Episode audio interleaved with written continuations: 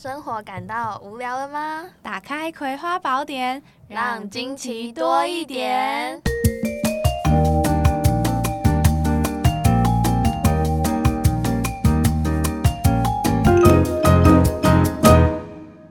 Hello，大家好，我是 Wedeling，我是小葵。今天呢是星火水的第三集。新活水就是我们会去参加一些新的活动嘛。那我们今天要介绍的是，我跟 Wetling 一起去参加十月十二到十月十四号的一个台湾创新技术博览会。那我们就简称创博会。这是一个由经济部、国家科学及技术委员会，还有农业部等十一个部会联合主办。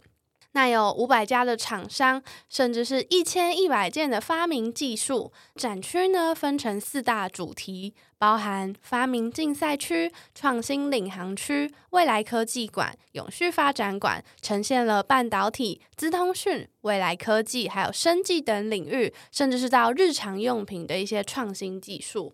因为这次的发明啊，就是还有来自像是韩国、泰国、印尼、厄瓜多的多国来宾，就是一起来实体参加。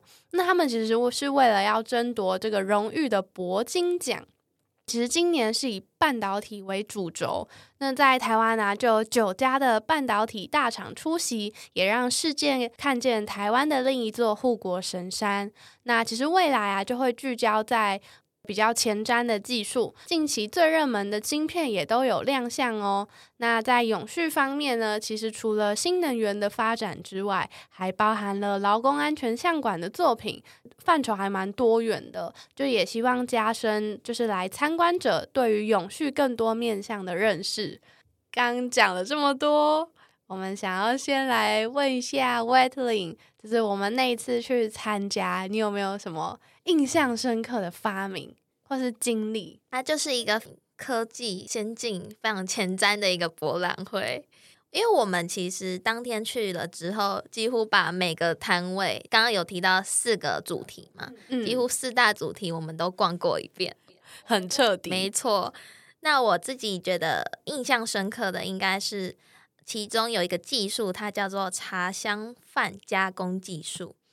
这个技术目前它跟台湾的两间厂商有做配合，对，那它主要就是提供类似即食饭的一个包装，就是你买了之后，你回家可能嗯微波加热三到五分钟，或者是你冷水直接冲下去，只是等的时间比较长一点，你就可以马上就可以吃，我觉得超方便的，很适合放在那种地震的防灾包，对，不然就是。嗯，可能你自己住宿在外面，然后不太常煮饭，你也可以囤货在家里，听起来很棒哎。对啊，就是懒人的一个救星。嗯，那时候是不是有试吃啊？对，有试吃，只是我们那时候吃的时候饭有点冷掉了，就吃起来好像没那么好吃，对，就有点硬啊，硬。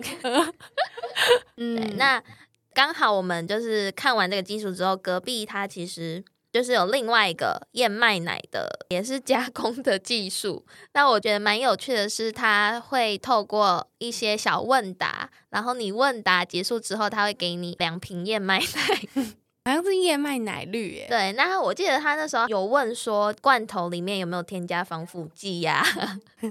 就是考一些什么可能食品加工上的流程，对对对，或者是包装的一些材质等等，然后看我们有没有了解。嗯，植物奶的一些制成啊顺序，我觉得蛮好玩的，有吃有喝，没错。而且我记得我们到那一摊的时候，其实算是蛮后面的哦，因为我们没吃午餐，对，然后肚子很饿 然后我们就想说哪一个摊位是有吃的，所以我们才跑过去。没错，就看到这个茶香饭，然后还有燕麦奶。那你有哪一个比较有印象的摊位吗？这边就要提到了，就是有一个。算是蛮后面的摊位，发现哎，到后面还蛮冷清的，就是没什么人。可能大家就是逛中间那个区块，较少走到世贸靠近厕所那一边。然后我们就看到有一个摊位，它是叫做乌钢刀。然后一开始看就觉得，嗯，好像就是一个类似美工刀的东西。我还记得，就那个乌钢刀的摊位啊，其实我们那时候只看到一个阿姨。然后阿姨看到我们凑过去了之后呢，她就开始有一种嗯，太好了，我想要大显身手的那种感觉。然后她就说：“哎。”我我们那时候好像就好奇靠过去嘛，然后阿姨就说要帮我们介绍，然后他就咻咻咻拿了很多纸啊，还有什么报纸啊，跟他的乌钢刀全部拿出来，就开始来示范说：“来，你看这个这个纸吼，咻咻咻咻咻啊，你看这个弯就形成了，有没有？然后不会有毛边。”对对，不会有毛边，然后什么这个美工刀是不会割手的，然后就开始把刀开始画在自己的肉上面。我想说，哇，这个阿姨也太厉害了吧！就开始被他的这种展示技术所吓到，很有那种电商带货直播的那种感觉。而且他声音超洪亮啊，真的。然后就我们两个在那边被他介绍，大概有半个小时吧，我觉得应该有。然后他他其实那个无钢刀啊，就是看起来像一支铅笔。然后他的头就是像那个大家切披萨的那种刀，有没有？再缩小个大概就是只剩那个笔头的那种大小。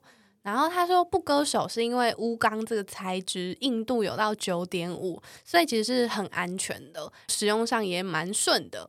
然后它还有分两个版本，第一个版本就是比较像美工刀切纸用的，然后另一个版本是高级版本，超大的一把刀。然后你知道它可以拿来干嘛吗？它可以拿来切瓷砖跟玻璃耶！真的，他那时候一讲出来，我想说怎么可能？我不相信。然后阿姨就在现场示范，这边拿了一大块的瓷砖，那边敲敲敲。然后我们这是发出各种赞叹声。然后这时候神奇的就来了，就开始我们发现说，哎，我们两边的人怎么越来越多？就突然有一个阿伯来了，然后那个叔叔也来了，然后突然就本来只有我们两个。后来就变成大概有大概七八个都在围观，阿姨的展示技术跟销售口条实在是 perfect 太好了。而且我们那时候就是阿姨介绍到一半，然后后面就是很多人开始也一起来听嘛。然后我们旁边有一个阿佩就说：“哎，你是电商派来的吧？电商小姐吧？那我会介绍。介绍完之后，我们两个不是还买了，就真的买了。”对我本来想说，因为其实我一直都想说要在铅笔盒里面放一把美工刀，但我又觉得刀片好危险哦，然后就想说啊，竟然不会割手，不就是我要的东西吗？所以我想说，哦，既然阿姨来了，我就给她买一下吧。然后她说什么，一支三九九，两支七百，三支一千，就想说，转头跟威林说怎么办？我有点想买耶。然后呢，威德林旁边刚好有一个。路过的好像是摊位的，对，参展摊位的一个员工，对，他就跑来，然后他就站在威斯林旁边，然后他就说：“哦，我也想买耶。”我就问他说：“还还是我们一起凑？”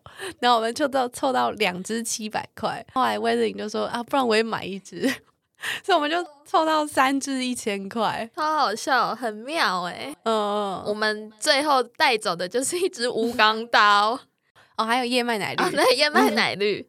哎，那你后来回家真的有在用吗？其实很少，我也是。阿姨，阿姨还给我们那个什么类似折纸吗？可以剪纸的那种纸。对，因为他说那个是国小美术老师会拿来发给小朋友用的，有点像是素材之类的。对对对，但我发现它其实那个滚的时候有一个技巧，就是你要够用力，纸张才会真的被切开。对。然后那个刀的下方一定要是硬的，哎，如果是在软的材质或东西上，它其实没有用。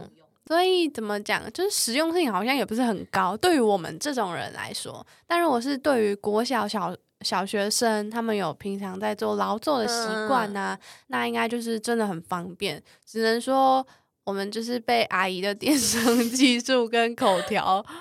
吸过去，脑络就买了，但其实没有那么好用，就是不是对我们来讲不会很常用。对，它其实更适合用在可能美劳操作上面。所以就是哦，我突然想到那个阿姨有说她在什么文具展也有展览，然后说哦，很快就卖出去了，咻咻咻就没了。对，所以我们就是被话术，然后就买了。啊，对，然后我们后来还有走到一个比较偏艺术区的摊位，就认识了一个叫做欧米亚给，算是一个作品一个网站。呃，对，他是非台湾人，然后他是一个外国人，以色列，对他就在跟我们介绍说，它是一个网页，然后里面有很多幅名画，像是那个呐喊呐、还有在草地上野餐的一群人，嗯大家不知道有没有知道那一幅画？然后呢，你就可以去点选那一幅名画，旁边就有一个对话框，它应该是连那个 Chat GPT，就是有接 GPT 的技术，然后你就可以针对画去做提问。例如说《呐喊》那一幅画，那时候我们就问了说，诶，为什么你的背景要选用色调？为什么要选用蓝色跟橘色？然后他就有回复说，哦，可能因为蓝色跟橘色就是有一个比较强烈的对比，蓝色是代表忧郁，橘色会有一种让人感觉到张狂的感觉，所以就是你可以透过它的系统去帮你回复一些你平常可能想知道，但是没有办法直接问那一名画家的问题。它就是有点针对于名画来做一个回答，有点像是艺术里面的 Chat GPT。对对对，没，错。你想知道这幅画背后的一些含义或是问题，你就可以提出来，然后他就会回答你当时作者的一些想法是什么。嗯对，我们两个各问了一题嘛，然后参展的那个以色列人，他人很好，就说：“哎，那你们要不要输钱？就是他当场就可以帮我们弄出来。对，我觉得它界面做的蛮好看的，这种很典雅的对，感觉，就真的很艺术风格。对，然后它的那个书签就会印出那一幅名画，还有你的问题跟他的回复，这样很有创意耶。对啊，嗯，而且那个以色列人也蛮活泼的，对，我们其实也跟他聊了蛮久，对。他也问了我们很多问对题，，我们去那个博览会，就是到处跟跟人家聊天，真的没有在做正事，人家可能去是想看一些技术，然后问一嗯些专业问题。我们这是去聊天的。那天逛完之后，其实真的是印象很深刻，也觉得哇，台湾有这么多创新的技术，或者是有这么多人在投入这些发明，就是有一种、嗯哇，有这些人真好的感觉。嗯，我跟小回刚刚只讲了大概三个摊位的事嘛，嗯但其实我们还有发生很多很有趣的事，所以真的在博览会里面可以学到的东西 蛮多的。对，那之后也可以就是把我们看到有印象深刻的发明，再丢到 IG 上面给大家看，看。在贴文里面跟大家分享。最后就是你觉得，嗯如果这个展览明年再举办的话，你会推荐谁来？我其实蛮推荐，就是可能父母可以带小朋友来，就是可能说，哎、好像创新发明展听起来离我们很遥远，但是你实际去逛了之后，就发现都是生活中会看到的东西。像是我印象蛮深刻，就是有几个国中生，他们自己发明声控的单杠，很有趣诶。还有一些像是抓痒的、哦、不求人，对对，然后还有像是厨房的吸油烟机是自动可以上升下降的，都离我们的生活是非常贴近。还有很多小东西，像是瑜伽垫啊，对还有那个漏挂的咖啡包，啊，对对对，是学生做的。就很贴近生活。嗯，主要是可能带小朋友去那边，会让他们认识到说，哦，原来这个东西不是只有我们所看到的、所展现到的功能，其实它还有更多的可能性。嗯，而且带小孩来的话，不会都在玩而已，就还是可以学到一些东西。对啊，而且还有爆米花可以吃。哦，对，还有爆米花。虽然说可能大部分小孩觉得超无聊啦，但如果想要让他们是一回家就秒睡的话，因为那个展场超大。对，哦，我觉得有一个蛮重要的因素，就是因为像我跟威特林可以逛这么久，也是因为我们对于每一个发明或是每个技术都很好奇，会想要哎再多了解一下，对，所以就会去问那个发明者。首先就是要有好奇心啦。对，真的，就是就算不是那个专业的话，你也可以跟他聊很久。就是你只要有脑袋中想要什么，就就问就他其实蛮愿意跟你分享的。对啊，不用看他站在那边好像很无聊，就就是去烦他就对了对，不然他们也想说，哎、我都没有人来问，在那边被蚊子咬。所以这就为什么我们可以把比较偏无聊的展当成游乐园在逛的原因。真的。